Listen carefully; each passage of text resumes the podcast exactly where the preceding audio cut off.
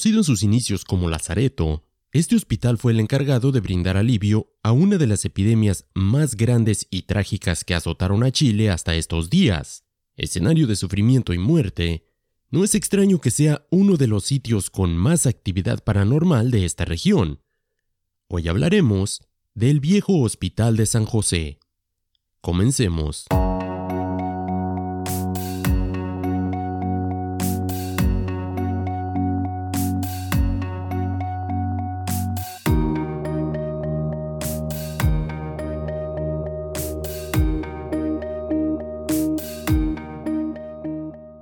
Transmitiendo desde la parte baja de la cuarta dimensión, mejor conocida como Norte Carolina, como siempre, listo para traer otro misterio más hasta tus oídos, mi nombre es Alejandro y esto es Misterios Expuestos. Gracias por acompañarnos en el podcast que nunca he presenciado a ninguna persona atravesando una pared mientras camina, aunque después de algunos tragos, más de uno estoy seguro que lo ha intentado. That's better than trying to call your ex-girlfriend when you're drunk. Y esa otra voz que acaban de escuchar es la tercera rueda de nuestro show, aunque la verdad en lugar de ayudar por lo regular siempre está tratando de hacerlo peor. You haven't seen my best. Creo que con lo que nos has enseñado es más que suficiente.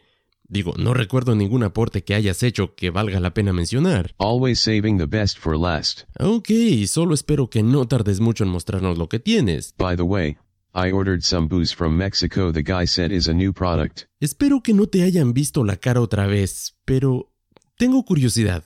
¿Qué fue lo que ordenaste esta ocasión? Very good actually. Is called Kagwama. Apparently only refined people drink this stuff, according to the seller. Ok, no sé quién es la persona que te está vendiendo estas caguamas, pero no creo que sea cierto lo que te dijeron. ¿Sabes qué? Creo que necesitas una muy buena actualización de software o esto se va a salir de control. Me temo que ese Windows 95 que te había instalado ya no está funcionando muy bien, que digamos. The said he has the best Windows ever. It's called Millennium and he said he'll give a good price on a copy of it. Como dije, necesitas ya una actualización. Por favor ya deja de estar comprando en eBay o vas a terminar metiéndome en un lío. En fin, vamos a iniciar con nuestro episodio. Y el día de hoy quisimos cubrir uno de los países que desde nuestros inicios, la verdad es que nos ha apoyado bastante, y me refiero a Chile. Hay un gran número de temas que nos han recomendado cubrir sobre este país, y el día de hoy decidimos por fin hacerlo. Pero vamos a iniciar con un par de historias que nos hicieron llegar hace algunas semanas, y que estuvimos esperando el episodio correcto para presentarlas. Así es que prepara tu cafecito y si nos estás escuchando con una cervecita, salud. Bienvenidos a territorio chileno. Mi nombre es Juan Andrés y vivo en Chile. A continuación te presento mi historia. En el año 2000 hice mi servicio militar siendo asignado a la parte sur de este país. La verdad tenía muy buenos compañeros. Un día nuestro sargento nos dijo, pasado mañana saldremos a campaña, Tengan listas sus cosas, saldremos temprano. El capitán y sargento de nuestro grupo dieron la orden a todos que se levantaran temprano ese día, así que a las 3 de la mañana nos fuimos a un lugar del sur que no conocía. Cuando llegamos a este sitio, había un anciano que nos decía, tengan cuidado en el bosque, los observan. El sargento dijo, no le creas, ese anciano está loco, no pasa nada, solo nos trata de asustar. Pusimos nuestras carpas en el terreno e hicimos nuestra actividad como siempre. Una vez que cayó la noche, nos llamó a mí y a un compañero para que hiciéramos guardia en el perímetro. Ese día había llovido mucho y por la noche no fue diferente. Hacía mucho frío. Fue en ese momento que mi compañero y yo escuchamos algo arriba de los árboles. Pensamos que era un mono, jaja, nos reímos. Pero después de un rato que no podíamos ver nada, decidimos instalarnos los lentes de visión nocturna. Mi compañero dijo, ven, mira qué es eso. Lo que vi me sorprendió. Era como un gorila. Me saqué los lentes de visión nocturna que estaban empapados por la lluvia en mi esfuerzo de tratar de ver mejor. Allí estaba. Tenía los ojos de un color rojo muy brillante. Escondido en la oscuridad, solamente podía apreciar sus ojos pero con la visión nocturna lo veíamos claro. Era una especie muy rara. Era como un simio con cola y medio curveada. Salimos casi corriendo de ese lugar hasta llegar al campamento. Una vez ahí le contamos lo que vimos con mi compañero a los demás, aunque obviamente no nos creyeron. Se burlaron de nosotros y de nuestra historia, y fue entonces que el sargento les dijo que ya era hora de descansar. Mañana de nuevo harán guardia, dijo el sargento, mientras los compañeros se burlaban de nosotros nuevamente. Nos fue ordenado hacer guardia al perímetro, aunque esta vez mi compañero dijo, si lo vemos de nuevo, voy a dispararle para que sepan que lo que vimos fue verdad. Desde luego le dije que yo lo apoyaba, así que fuimos al mismo sitio donde lo vimos anteriormente. Seguíamos con la ronda habitual y de pronto lo encontramos. Estábamos cara a cara con ese animal. Se le veían los ojos rojos, aunque eso era todo. Es como si no tuviera cuerpo. Era transparente. Mi compañero le disparó varias veces hasta que cayó esa criatura. En el campamento escucharon los disparos y todo mundo corrió hacia donde estábamos. Cuando nos acercamos a ver a qué era que le habíamos disparado, nos encontramos una cosa peluda que medía como dos metros y medio. Aunque no sangraba como los otros animales, quiero decir, su sangre era platinada. Quedamos impactados mi compañero y yo. Justo en ese momento llegó el capitán y el sargento y los otros hombres, que al preguntarnos lo que había ocurrido, simplemente les dijimos, es la criatura del día anterior. El sargento se acercó a la cosa que mi compañero había matado y tampoco lo podía creer. Lo llevamos al campamento y la tuvieron ahí hasta la madrugada. Mi compañero y yo nos preguntábamos, ¿qué es lo que va a pasar ahora? Fue en ese momento que escuchamos un helicóptero aterrizando y después de unos momentos entra el capitán acompañado de otras tres personas de origen norteamericano. Esas personas estaban vestidos de negro. Comenzaron a hacernos preguntas sobre la criatura. Les dijimos todo lo que había pasado. Nos interrogaron varias veces y cada vez les decíamos lo mismo. Hablamos con el sargento y le preguntamos qué iba a pasar con nosotros, aunque nos dijo que nos quedáramos tranquilos. La verdad, eso no nos ayudó mucho, porque estábamos muy nerviosos. Y por supuesto tampoco ayudó el hecho de que fuimos llevados al cuartel esposados, como si fuéramos unos delincuentes. Nos encerraron en una oficina, a la cual llegaron nuevamente las tres personas norteamericanas, y las preguntas iniciaron otra vez. Estaban muy interesados en qué era lo que hacíamos en esa parte del bosque. Les dijimos lo mismo de siempre. Entonces mi compañero les pregunta si esa cosa era extraterrestre, a lo que solamente contestaron, ustedes no deben de hablar con nadie. Los americanos salieron del cuarto y regresaron unos minutos después con un documento que teníamos que firmar. Si no lo firmábamos, nos darían de baja, nos tomarían presos, dejando en claro que no teníamos otra opción. Tuvimos que firmar el documento. En este decía que lo que habíamos visto era producto de nuestra imaginación, que no era real lo que vimos, etc. Ahora recién vengo a contar esto, ya pasaron 21 años desde esta experiencia que nos marcó a mí y a mi compañero. Bueno, el podcast es excelente, buen trabajo. El otro día escuché un capítulo que me hizo recordar lo que viví esa vez. Ahora, no estoy seguro si era el depredador lo que vimos. Bueno, ojalá no te haya aburrido con esto. Me despido un abrazo a la distancia y cuídate de la pandemia. Ok, primero que nada, gracias por haberme enviado tu historia. La verdad me pareció bastante buena y aunque no sé si lo que tú y tu compañero vieron haya sido el Glimmerman o una especie de depredador como lo que presenté anteriormente en otro episodio, pero no deja de ser una historia bastante, bastante interesante. Todo lo acontecido, Después con los agentes americanos, la verdad concuerda con la mayoría de relatos que son señalados en eventos como el tuyo. Y aunque esto ocurrió en Chile, pues no te sorprenda saber que no eres la única persona que ha tenido experiencias de este tipo. ¿Y a qué me refiero? A continuación quiero que escuchen una historia más, pero esta ocurrió recientemente, y que al igual que la primera me ha dejado pensando si será verdad lo que muchos han señalado la existencia de una base militar secreta estadounidense muy cerca de estos sitios. Ok, te dejo que la juzgues por ti mismo. Mi historia no es tan difícil de explicar. Fecha más álgida de la primera ola de la pandemia. Esto sucedió un viernes en el turno de noche en la urgencia del hospital más grande de la región de Valparaíso, al lado de Santiago de Chile. Es transportado al hospital un masculino de 1,96 metros de altura, delgado, impecablemente vestido a la usanza de los 60 o los 70. Al parecer había sido atropellado por un microbús en la zona cercana a las bases navales de la región. Es ingresado en paro, lo examino y me doy cuenta que además de lo grande, era calvo, sin labios, ni fanereos, es decir, sin ningún pelo alguno en la cara. No había cejas, no había cabellos, no había pestañas. Le hacemos RCP avanzada, le observo con el ecocardio el tórax y me doy cuenta que tiene dextrocardia. Después de media hora de reanimación es declarado muerto. Lo raro, no llevaba documento alguno encima, no celular, ni reloj, Solo un traje gris y camisa blanca, zapatos anticuados, tipo traje militar. Aviso a la fiscalía y a la morgue. Por decisión del gobierno central, y por esos días de la pandemia, no se hacían autopsias. A la madrugada me avisan que no hay exámenes ni cuerpo. Alguien se lo había llevado.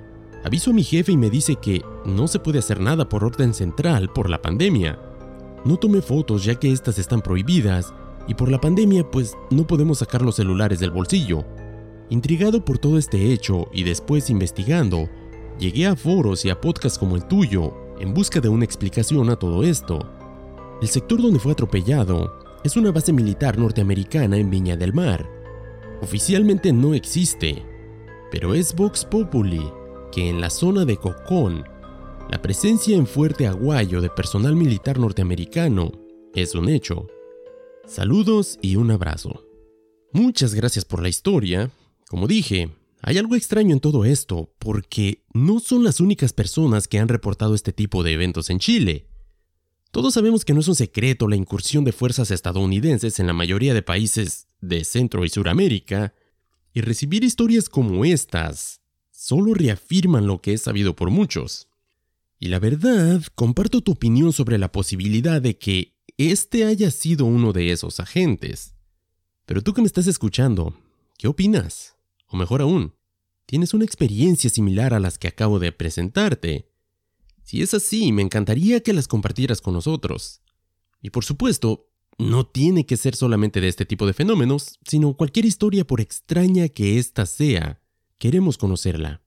En fin, vamos a un pequeño break, pero cuando regresemos, te voy a hablar sobre el antiguo Hospital San José, donde al parecer después de haber sido cerrado, no todos sus antiguos habitantes habrían decidido dejar el lugar, o por lo menos, no todos sus espíritus. Así es que no te vayas, regreso en un minuto.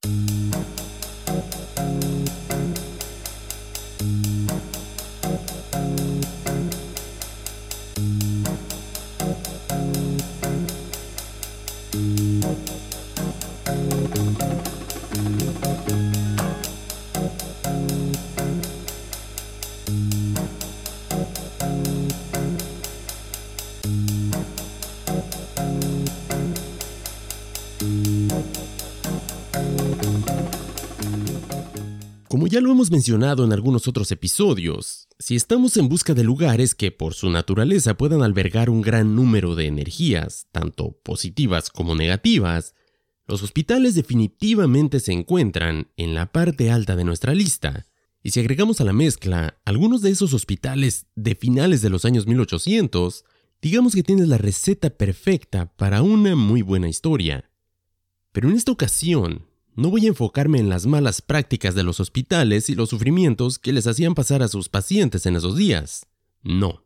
El sufrimiento de los pacientes y los abusos por parte de sus cuidadores, que generalmente causan que un lugar de estos se vuelva un terreno fértil para manifestaciones paranormales de todo tipo, no son los denominadores en la historia del día de hoy. En la bella ciudad de Santiago de Chile, se encuentra un viejo edificio que en su momento albergó lo que hasta el día de hoy es conocido como uno de los lugares con más actividad paranormal de esa ciudad, o tal vez del país entero. Me refiero al Lazareto del Norte, o más comúnmente conocido como el ex Hospital San José, el cual, si debo ser sincero, una vez que ves su fachada, es intencionalmente tétrico, y resulta aún más si se comienza por algo de su historia.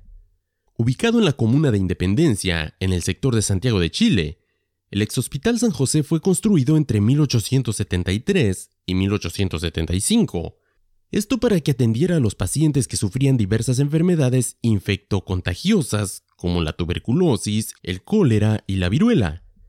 Y tal vez pensemos que esto suene maravilloso, me refiero a la construcción misma de un hospital para curar a estos enfermos. La verdad es que esto no resulta del todo cierto. ¿A qué me refiero? Si bien hablamos de tiempos diferentes, recordemos que en estos días los conocimientos médicos no eran para nada lo que son ahora, y muchos de estos lugares, más que un sitio donde se llevaba a alguien con la esperanza de que se curase de una de esas terribles enfermedades, era básicamente un sitio de contención o cuarentena para los enfermos, un lugar donde prácticamente ibas a morir. En el siglo XIV, en Europa, el antecedente de estos hospitales de confinamiento fue la peste bubónica, que alcanzó su punto más alto entre 1346 y 1361, matando a un tercio de la población continental, alrededor de 60 millones de personas, y muchos países en el Nuevo Mundo adoptaron la práctica de construir este tipo de lugares en su lucha por detener las posteriores pandemias como la de la tuberculosis, el cólera o la viruela de los siglos posteriores. Y esto nos lleva desafortunadamente a fines del siglo XIX, y pese a que todavía no se terminaba su construcción, en 1872 este hospital debió ser ocupado de emergencia al no haber espacio disponible en otros centros de salud relativamente aislados. Y en un escenario como este, es que se empieza a poblar este lugar debido a la gran cantidad de enfermos que simplemente rebasaron cualquier instalación médica que existía en esa época en Santiago. Aunque si debo ser sincero, el hecho de que alguien fuera trasladado a este lugar no necesariamente indicaba que esto fuese algo bueno. Digamos que en plena epidemia de cólera, lo peor que le podía pasar a un enfermo era ser enviado al entonces nuevo Hospital San José. ¿Por qué? Porque esto significaba que estabas desahuciado y prácticamente listo para ser parte del cementerio general. Y este es un punto más que la verdad no ayuda cuando revisas la historia de este sitio, puesto que el cementerio que acabo de mencionar está justo al lado del hospital. De hecho, estos dos lugares solamente eran separados por un muro. Obviamente para fines prácticos había una puerta que conectaba a ambos lugares, a través de la cual los infortunados que perecían debido a los estragos de la epidemia eran trasladados. Tal vez esto podría sonar como una exageración, el hecho de construir un pasaje directo al cementerio, pero la verdad es que según los registros, se dice que en un momento llegaron a pasar carros con hasta 15 cadáveres por día por esa puerta. Esto obviamente nos da una idea de la magnitud de personas que morían en este sitio, y como todo lugar de aislamiento, el Hospital San José se encontraba a las afueras de la ciudad para evitar la propagación de los contagios. Está por demás decir que el porcentaje de enfermos que lograban salir con vida de este lugar era bastante, bastante bajo. Digamos que la mayoría sucumbía a las enfermedades, o simplemente terminaba por ser consumido por la deshidratación. Muchos de estos enfermos, entonces, solo esperaban en las camas del hospital la llegada de lo inevitable. Esto mientras eran atendidos por algunos médicos y las abnegadas hermanas de la caridad, quienes hacían todo lo que podían para salvar a la mayor cantidad de enfermos posible, por desgracia, los conocimientos médicos de la época y el gran número de enfermos hacían que sus esfuerzos muchas veces fueran casi nulos. Un detalle que me llamó la atención mientras investigaba esta historia fue el hecho de que las personas que se encargaban de transportar los cadáveres desde el hospital hacia el cementerio, todas ellas eran de origen chino. Conocidos como carretoneros, estas personas de ascendencia asiática eran los encargados de esta singular tarea. Damn racists. La verdad no estoy seguro si este asunto era inspirado por el racismo de la época o por la creencia que se tenía en esos días de que los genes de los chinos los hacían inmunes ante las enfermedades que azotaban esta región. Pero tal vez estés en lo correcto. Y es que la viruela y la tuberculosis de verdad mermaron la población chilena. Se sabe que hasta 1894 hubo por lo menos 40.000 muertos a causa de estas dos enfermedades en el país. Esto es alrededor de un 8% de la población total en esos días, y que de cada 10 enfermos, 7 morirían. Al ser un sitio cargado de mucho dolor y muerte, no es extraño que con el paso de las décadas comenzaran a reportarse diversas presencias de espíritus y espectros que pululaban por sus pasillos, pabellones y jardines. Y no solo hablo de uno, sino de varias entidades que se afirma recorren las viejas instalaciones de este casi completamente abandonado sitio. Por sus dos largos pasillos y su jardín de cinco hectáreas, las apariciones de aquellas conocidas como las monjas fumadoras son de las más famosas. Aunque lo singular de estas apariciones es que, según los relatos, solamente se aparecen cuando cierran las puertas del recinto, donde hoy funcionan varias corporaciones de gobierno. Según las declaraciones de Manuel Velázquez, un guardia de este sector de Independencia, cito, Acá todos saben que hay dos monjas que se ponen a fumar afuera de la capilla, pero no hay que tenerles miedo, no hacen nada, agrega. Todo mundo concuerda en que estas fumadoras religiosas, o sus espíritus, serían aquellos provenientes de las Hermanas de la Caridad, ese grupo de valientes mujeres que cuidaban a los enfermos tuberculosos que mencioné hace un momento. Digamos que la mayoría de las apariciones que se reportan están relacionadas con personas que trabajaron en el hospital. Y es el caso también, por ejemplo, del fantasma de un hombre alto y flaco que camina por los pasillos. Y podrías decir, ¿qué tiene esto de interesante?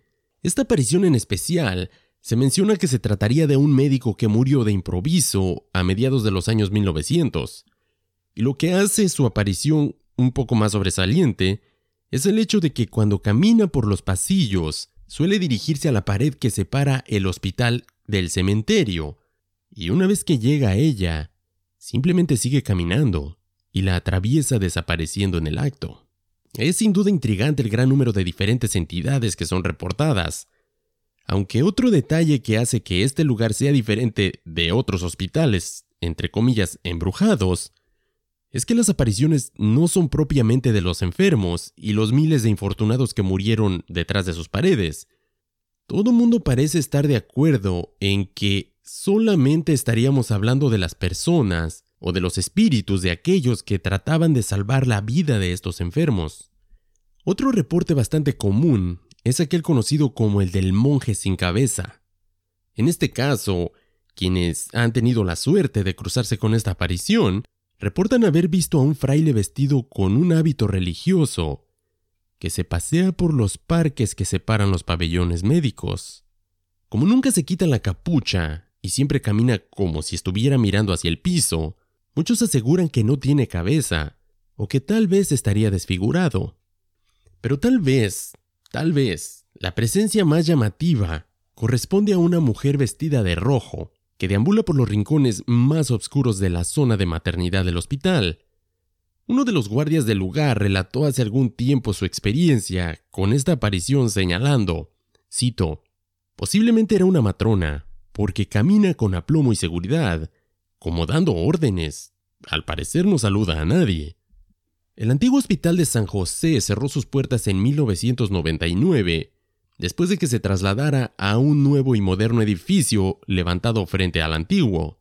Posteriormente fue declarado Monumento Nacional, y, obviamente, debido a su rica historia de eventos paranormales, este sirvió de escenario para grabar lo que algunos señalan como un reality de televisión fallido llamado El Juego del Miedo.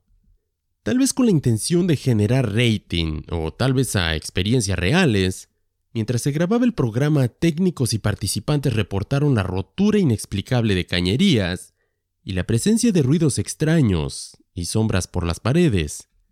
El lugar fue ocupado después por varias corporaciones, algunos de sus directivos, para ahorrarse malos ratos, optaron por pedir permiso cada vez que ocupaban por primera vez alguna oficina del histórico edificio, pues según ellos sabían que estaban conviviendo con fuerzas extrañas e inexplicables. Hay quien dice que después de este pésimo programa, donde los muertos del primer capítulo eran extras pintados con salsa de tomate aguantando la respiración, los verdaderos habitantes fantasmas del viejo edificio tal vez ya no estaban tan felices, y no les extrañaría que quisieran deshacerse de este grupo de artistas, entre comillas. El productor ejecutivo del reality, Nicolás Kessiel, al igual que Carlos Pinto, reconocieron que el exhospital tiene una carga de energía especial, aunque Magdalena Spencer, quien se desempeñó como directora de proyectos del Centro de Estudios para la Calidad de Vida, una de las tantas agencias de gobierno que terminaron poblando gran parte del antiguo complejo, asegura que ella convive armónicamente con esas energías. Y es por eso que pide permiso cada vez que va a ocupar por primera vez alguna oficina del edificio. Eso, según ella, le permite trabajar muy tranquila y de esta manera evita ser molestada por los espíritus que rondan este lugar. El productor del reality show, por su parte, recuerda un incidente raro. Cito, Caminaba por uno de los pasillos, llevaba atado a mi cinturón y dentro de su estuche cerrado una pequeña cámara digital. De pronto se cayó al suelo, sin que yo abriera el estuche, dándose varias vueltas. Mientras se grabó el programa, también se habrían visto sombras en las paredes que no se sabe de dónde surgen, y se habrían escuchado ruidos bastante extraños. También llamó la atención cómo se rompían cañerías de agua sin motivo aparente, aunque en lo personal pienso que esto se deba a la misma edad del edificio. Aunque hubo una afirmación de una participante de este show de televisión que resulta bastante extraña, ya que según ella, no podía caminar por un sector, ya que una fuerza invisible se lo impedía. Y tal vez sean relatos como estos los que han aumentado la fama del viejo Hospital San José como un sitio de gran actividad paranormal entre los amantes de estos fenómenos llevándolo a convertirse en el lugar perfecto para un recorrido nocturno en busca de una experiencia de primera mano. En una fría noche de otoño, en medio de una densa neblina, y justo antes de un temporal que azotaría la ciudad todo el fin de semana, se inicia el recorrido por el antiguo Hospital de Santiago. La historia la va relatando César Parra, escritor aficionado a los fenómenos paranormales y autor de la Guía Mágica de Santiago, Fantasmas y Casas Embrujadas de Chile y Diccionario de la Muerte, quien, a través de Patrimonio Vivo, es pionero del turismo de este tipo en Santiago, y cada jueves a las 8 de la noche recibe cerca de 80 personas para el recorrido que realiza desde el 2008 y que bautizó como Ruta de la Peste. En medio del silencio y de la oscuridad que solo se rompe con breves luces de linterna, Parra narra la historia del lugar sin olvidarse de los pioneros de la medicina e infectología de la época, y sobre todo, la capacidad de improvisar ante el azote de las epidemias globales a Chile. Además, asegura que en la peor etapa de la tuberculosis, el San José antiguo llegó a tener hasta 400 camas, y que los historiadores de ese tiempo no le dedicaron el espacio merecido en sus libros, considerando la importancia política que tuvieron las enfermedades para los gobiernos. Y en este punto estoy completamente de acuerdo con esta persona, porque aunque de alguna manera pude armar la historia que estoy presentándote en este episodio, la verdad siento que no se le ha dado, ni se le dio jamás, la importancia de vida a la conservación de esta historia y que la verdad si quieres ahondar un poco más es muy difícil, no hay mucha información. Cuando ya son cerca de las 10 de la noche, los visitantes del tour se retiran del recinto para comenzar su segunda parte. Ahora, en el cementerio. Prácticamente sin luz, en el camposanto se recorre el trayecto que seguían los carretoneros con los muertos hacia los patios y fosas comunes que aún se conservan. El guía muestra también algunas tumbas de próceres de esa época, una mezcla interesante de la historia oculta de Chile, con supuestos fenómenos paranormales, en tres horas de paseo. Paseo que estoy seguro que evitará que más de uno pueda conciliar el sueño. Como dije, este lugar es por demás interesante, desde la misma historia como un lugar de tratamiento de los enfermos, y hasta su nueva etapa que estaría tratando de llevarlo a un lugar un tanto turístico, pero sin duda con un gran valor cultural. Por desgracia, y aunque fue declarado monumento histórico en 1999 por su valor patrimonial en relación a la historia de la salud de Chile y del barrio de Chimba, hoy Recoleta e Independencia, en nuestros días se encuentra en medio de una controversia ciudadana debido a la intención de demoler parte significativa de su zona patrimonial para construir las nuevas instalaciones del Instituto Nacional del Cáncer. Nadie está en contra de que se construyan estas instalaciones en sí, pero obviamente no en este lugar y definitivamente no a costa de la demolición del antiguo Lazareto. La resistencia ciudadana a la demolición se fundamenta no solo en el valor arquitectónico de la parte mejor conservada del inmueble, sino también en el valor inmaterial de la totalidad de pabellones y jardines originales, que, la verdad por lo que pude ver en la investigación, una vez más lo digo, son dignos de ser conservados. Esto es algo de la maravillosa historia de este lugar que, la verdad, sería una lástima que fuese demolido. Espero pueda ser conservado y que todas esas personas que están luchando por ese objetivo sepan que no están solos en su esfuerzo. Este es nuestro granito de arena en apoyo a todos nuestros escuchas chilenos y espero que hayas disfrutado el episodio del día de hoy. Aunque por desgracia debo anunciar que por cuestiones personales, particularmente por mi trabajo, tal vez comenzaremos a liberar contenido cada dos semanas. Espero que la situación cambie pronto, pero hasta nuevo aviso, tal vez esta sea la frecuencia con la que Misterios Expuestos eh, será publicado. Espero no haberte decepcionado, aunque trataré de regresar a un episodio cada semana en cuanto me sea posible, pero por el momento es hora de despedirnos, como siempre transmitiendo desde el punto más alto de Norte Carolina. Mi nombre es Alejandro, Vania como siempre en las investigaciones y el Mystery Bot del otro lado de la mesa. Mantén la mente abierta. Manténganse misteriosos. Until next time, humans. Hasta la próxima.